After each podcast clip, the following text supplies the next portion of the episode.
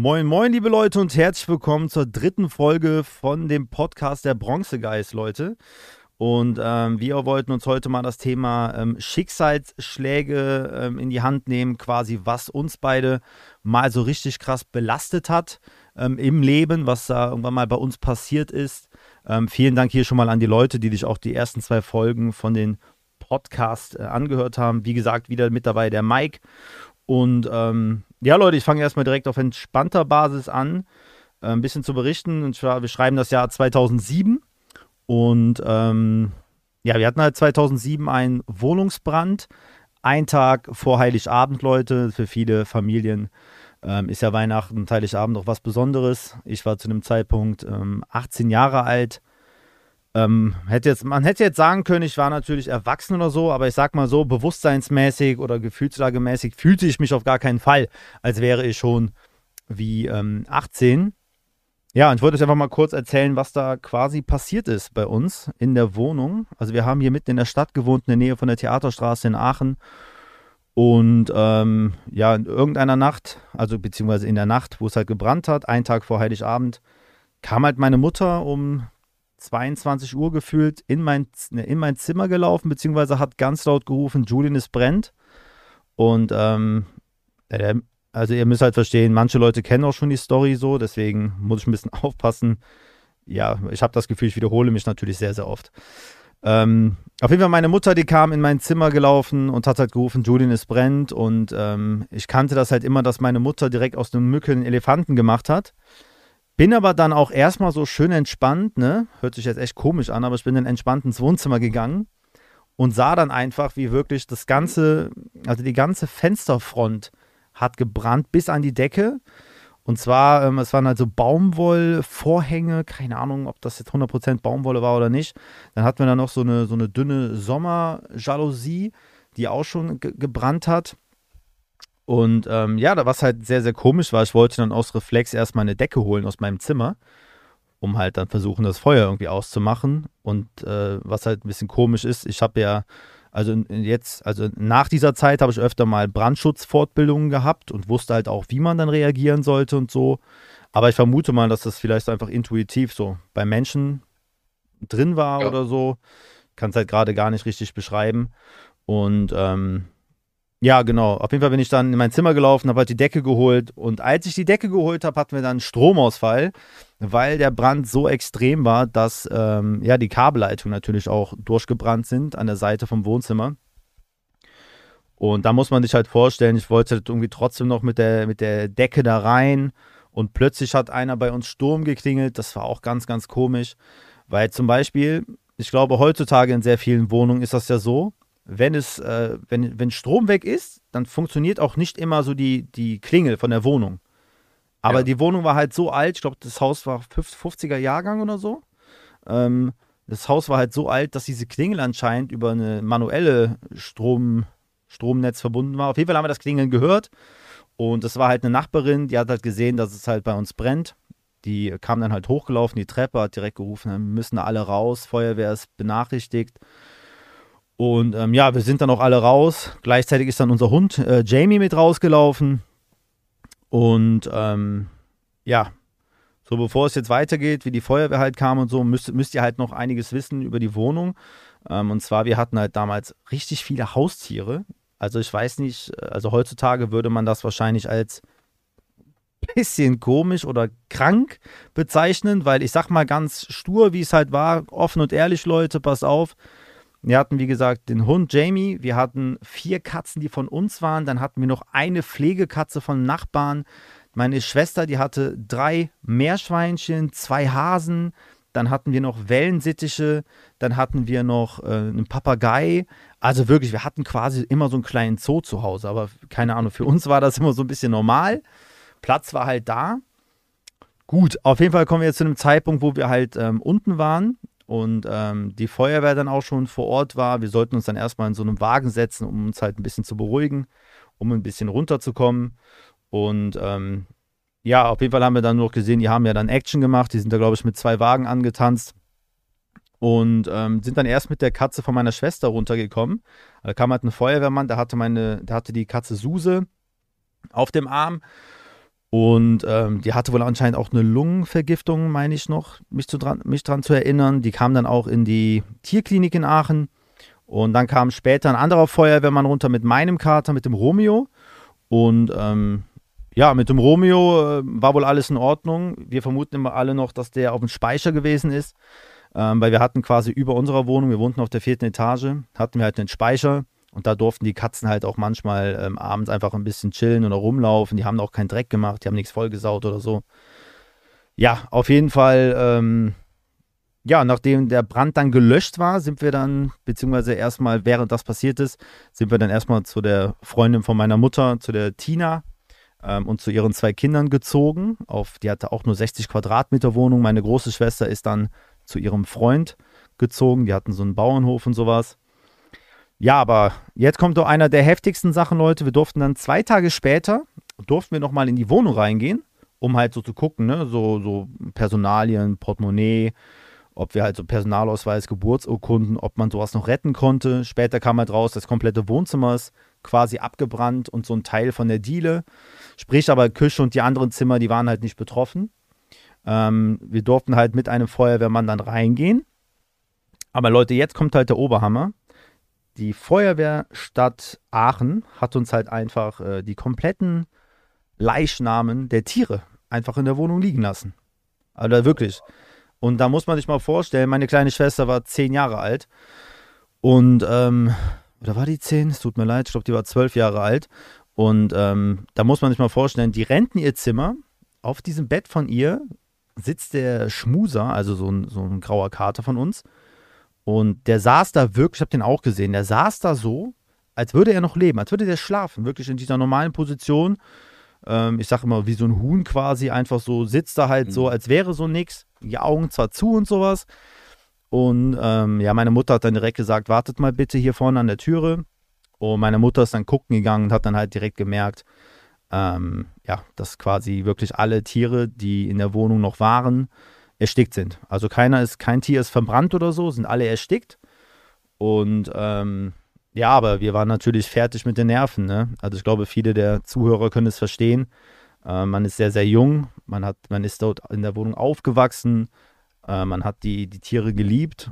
Ja, und dann äh, sieht man einfach nur, wie die, ja, die Katze von meiner Mutter, die 19 Jahre alt war, meine Mutter hat die am Ende mit Leberwurst gefüttert. Die lag einfach in der Diele einfach zusammengebrochen auf dem Boden. Und ähm, ja, und diese, also nachdem wir dann unsere Personalien und sowas geholt haben, habe ich dann mit meiner Mutter zusammen, ähm, mit der Katzenhilfe quasi, haben wir dann äh, die, die Tiere halt entsorgt. Und äh, Leute, ich sag euch, das war nicht so einfach, diese ganzen Tiere, ja, wie, Mike, wie soll ich das jetzt sagen? Das weißt du, so einzupacken und so. Verstehst du, was ich meine? So ja, ja. In, einem, in einem Handtuch oder sowas und erstmal wirklich in eine Tüte und so, ne? Ähm, und das, Leute, alles zur Weihnachtszeit. Das war, glaube ich, 26., 27. Dezember oder so. Und äh, meine Mutter ist danach dann auch in eine Art Depression geraten.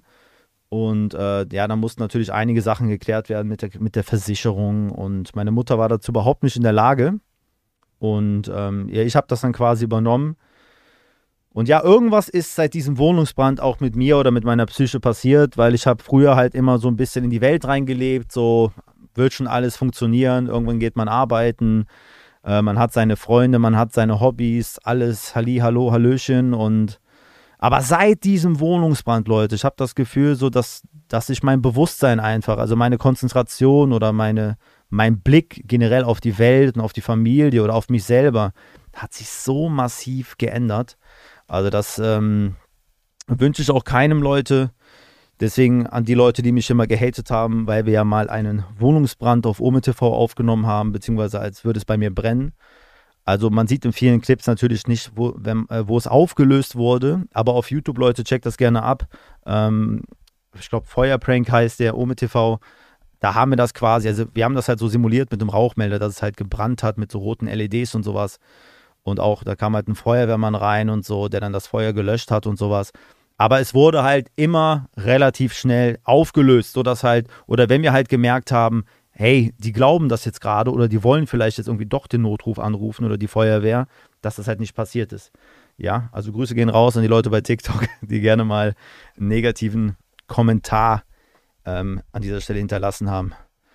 Ja, Mike, was hast du auf dem Herzen? Erzähl mal, was hat sich bei dir so getan? Vielleicht hast du dich auch ein bisschen verändert seitdem. Ja, ich war halt damals auch immer so drauf, ne? Einfach in die Welt gelebt, hier und da, ne? Mit Freunden getroffen. Ja, bis dann die erste Freundin mit Kindern kam. Die, äh, ja, dann hat man halt eine eigene Familie, dann kümmert man sich darum, ne? Man ändert sein Leben von A bis Z. Ja, sie wurde dann auch schwanger und leider ist dann im Krankenhaus ein Fehler passiert, so und auch, äh, ja, wie nennt man das? Äh, Laune der Natur haben wir auch noch dazu abbekommen, dass äh, wir dann anschließend sozusagen dafür sorgen mussten, dass irgendwie diese, ja, diese Schwangerschaft halt unterbrochen wird. Auch bekannt genannt äh, Kindestötung, weil das Kind halt leider schon zu alt war.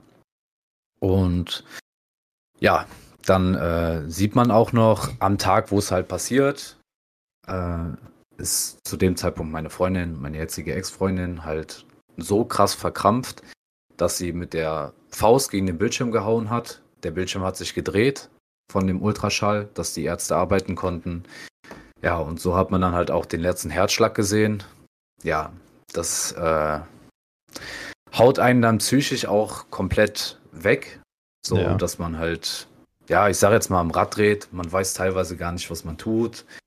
Man äh, hat komplette Ängste, komplett alles zu verlieren, weil einen das komplett den äh, Boden unter die Füße wegreißt. Man äh, versucht auch teilweise Dinge irgendwie das wieder gut zu machen, obwohl man halt nicht dran schuld ist und das halt auch nicht rückgängig machen kann. Ja, da kommt halt so einiges. Ne? Man hat dann anschließend sein Kind vor sich, muss es auch noch beerdigen, wie zum Beispiel auch mit Tieren. Ich meine, das war was ganz anderes. Ja, aber das stelle stell ich mir heftig vor. Also wie du schon genau. sagst, ein Ungeborenes quasi. Also, ne? Was? Richtig, ja. ja. Also, es wurde halt trotzdem geboren, auf ganz normalem Wege, mhm. aber halt leider eine Totgeburt. Ja, ja. Äh, Weil es halt nicht anders ging. Und man musste halt auch schon verschiedene Wege gehen. Man hatte drei Wege, die man auswählen konnten. Wir haben uns halt für diesen Kindestod entschieden, weil, wie gesagt, sie hatte halt schon zwei Kinder und ne, man äh, kann da halt auch nichts dran machen, außer hier Test, da Test. Ja, im Endeffekt blieb halt uns nur das übrig. Ja, und es hat lange genug gedauert, bis man sich dann fängt. Je nachdem, wie weit man halt abrutscht. Ne? Ja, sicher. Und äh, ja, jetzt kann man halt dann nach vorne blicken, sobald man aber man, man nimmt das Leben ganz anders wahr danach irgendwie, oder? Ja, genau. Also man hat komplette Ängste, man weiß auch gar nicht mit sich anzufangen. Man versucht und versucht, aber irgendwie klappt es nicht. Mhm. Und ja, man geht halt ängstlich durch die, durch die Welt so. Ja, ja. Ja, man ganz ist auch, ich glaube, man ist auch vorsichtiger dann, ne? Also ja, das auf jeden Fall. Also man lässt auch nicht mehr schnell jemanden an sich ran und äh, wenn es dann doch passiert, sind die Verlustängste natürlich noch größer wie vorher. Und ja. Schwierig. ja, ist wirklich schwierig. Ja, bei mir war das ja so ähnlich ähm, bei, bei meiner Ex-Freundin. Ähm, das war ja auch total, ich glaube, war ein halbes Jahr mit ihr zusammen. Es war total ungeplant, dass sie äh, schwanger geworden ist. Also ich war ja zu dem Zeitpunkt 29, sie war 23 und ähm, das war halt einfach, äh, es ist, also die Periode blieb aus, wir haben halt verhütet, also halt Kondome. Und ähm, ich habe halt nie ein Kondom reißen sehen oder habe es halt nie gemerkt oder sowas.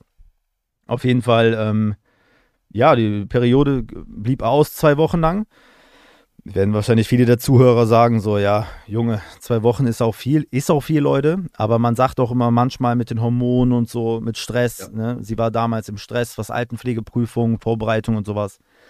Und ähm, ich habe natürlich dann halt irgendwann einen Test gekauft, die haben den Test gemacht, zwei Stück.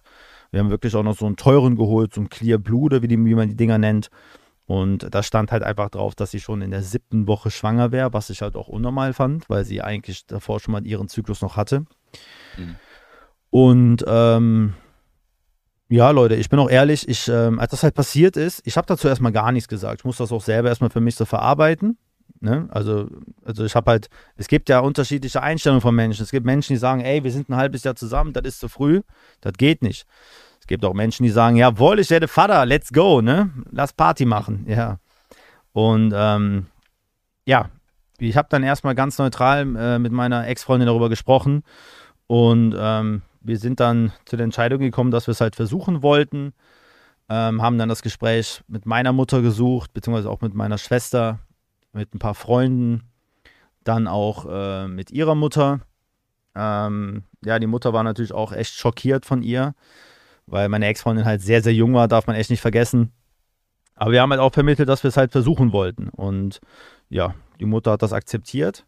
Was wir wohl nicht gemacht haben, wir haben das halt nicht dem Vater erzählt, weil der Vater ähm, so ein richtig strenger deutscher Bauernvater war, sag ich jetzt mal. Also der mhm. war echt einer, der hatte mich auch beim zweiten Kennenlernen direkt gefragt, was ich netto verdiene oder sowas.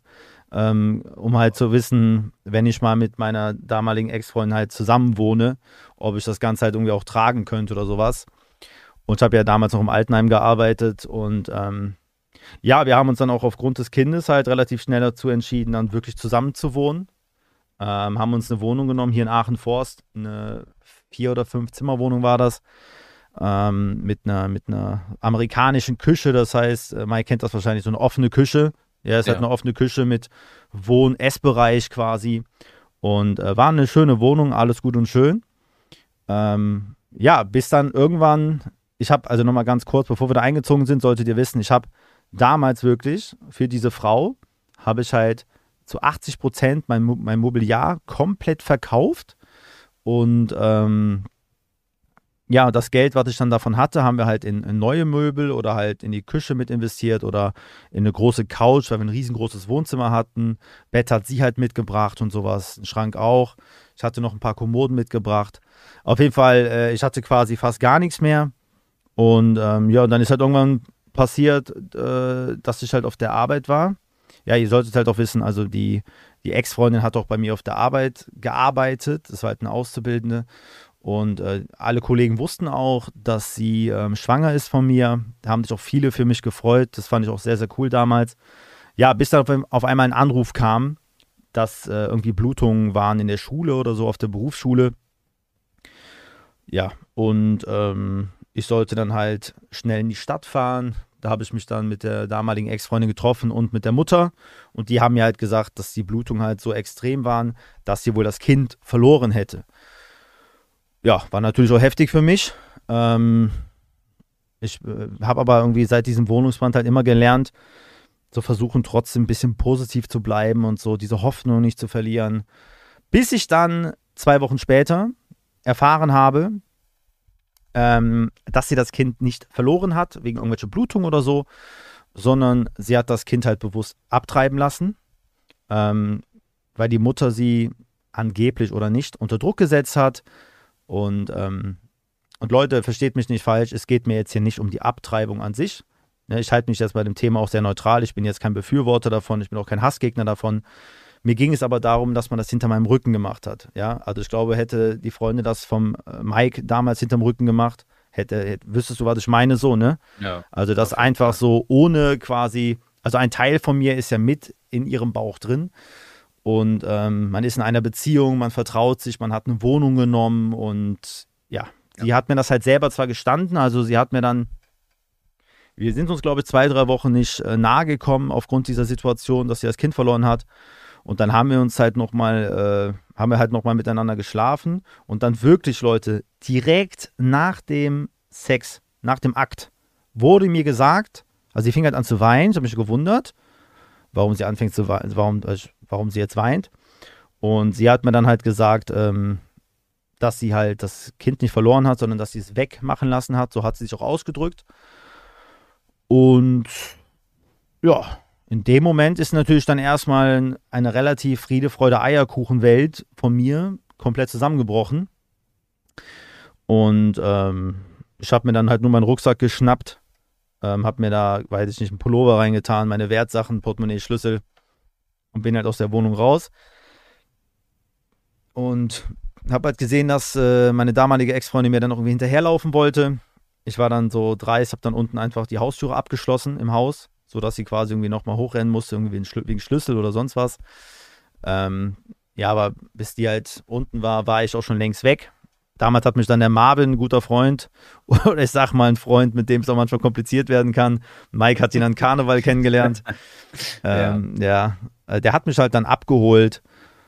Ja, Leute, und dann ging das quasi alles von null los. Ich habe dann kurz danach, habe ich die Wohnung gekündigt, also meinen Mietvertrag, meine Mietvertraghälfte. Ähm, habe dann meine Kommoden abgeholt und habe dann mit dem Marvin quasi eine WG gegründet. Ja, und ähm, ja, so gesehen kam das ja dann auch durch diese ganze Aktion irgendwie irgendwann zu YouTube. Checkt da auch gerne den ersten Podcast ab, Leute. Ja, ich glaube, das waren so von uns die, die heftigsten Sachen so, ne? Die wir eigentlich so, so einer. Oder hast du noch was? Willst du noch was sagen? So, ne, das waren auf jeden Fall so diese, diese Top-Geschichten auf jeden Fall. Also, Ja. das heißt Geschichten, aber die Top-Erlebnisse. Geschichten. Grüße an Benny gehen raus. Geschichten, ja. Ne?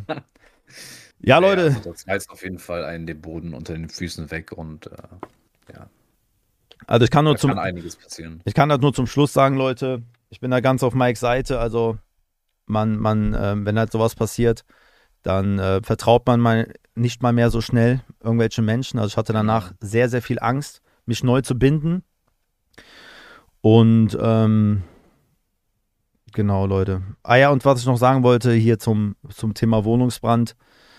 Äh, wenn man einmal sowas erlebt hat, Leute, man, äh, man, man kann die Sachen, die man dann neu aufbaut oder die man sich mal anschafft, ähm, egal ob es Erinnerungen sind oder sonst was, die lernt man äh, so groß zu schätzen, weil ähm, bei so einem Wohnungsbrand, also uns wurde ja damals alles wirklich weggenommen. Uns wurde alles weggenommen, jetzt nicht nur äh, die Sachen, die verbrannt sind, sondern uns wurde halt dann auch gesagt, äh, die haben halt die ganzen Räume, genau das habe ich vergessen zu erzählen, die haben die ganzen Räume, haben die halt nass gemacht, ne, weil die gedacht haben, falls doch noch ein Funke da ist oder so, dass sich das halt nicht ausbreitet oder sowas, ne.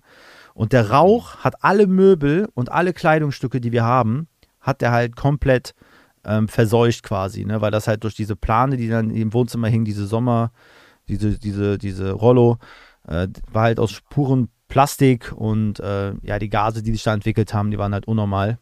Deswegen, Leute, also seid immer froh über das, was ihr habt, auch wenn es manchmal nur wenig ist. Und äh, viele sagen ja auch bei mir immer so krass, was der Julian mal bei sich hier rumstehen hat, zum Hintergrund und so. Leute, das hatte ich nicht immer. Vergesst das nicht. Ja, ich glaube, das war ein guter Satz zum Schluss, ne? Ja, auf Ja. jeden Fall. Leute, danke fürs Zuhören. Grüße gehen raus von dem Bronzegeist. Ne? Ähm, lasst gern ein Follow da hier bei Spotify und bei iTunes Podcast. Grüße gehen raus.